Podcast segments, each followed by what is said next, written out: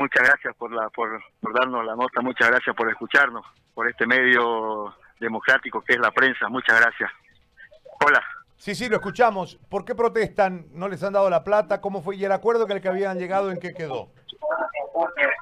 Sí, este, nosotros aquí, los choferes de la línea 74-75, le estamos pidiendo de manera directa al señor Walter Gómez, que es representante de aquí de la línea, que pues se manifieste con nosotros, sus trabajadores. Nosotros somos parte fundamental el material humano que, nosotros aportamos aquí a, esta a esta institución y nos parece pues una manera muy desconsiderada y muy eh, tal vez de, eh, mala conciencia que él no nos ayude, que no nos ayude él con, con, víveres o con algún tipo de ayuda.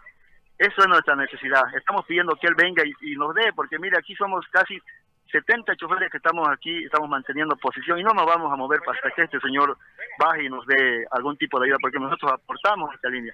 Pagamos minutos, pagamos tarjetas, pagamos todo lo que ellos este nos, nos dicen con sus normas y pues no no no hay ningún tipo de ningún tipo de respuesta de parte del señor. Nosotros vamos a romper la cuarentena y nos vamos a poner en aquí nos vamos a declarar en huelga de hambre hasta que estos señores bajen y nos ayuden a nosotros. Somos sus trabajadores y su responsabilidad de ello es colaborarnos ahora que no estamos trabajando.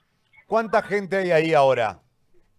Estamos alrededor de unos 60 compañeros choferes de la línea 74, 75. Perfecto. ¿Y, qué, ha dicho el señor Gómez o no han hablado con él?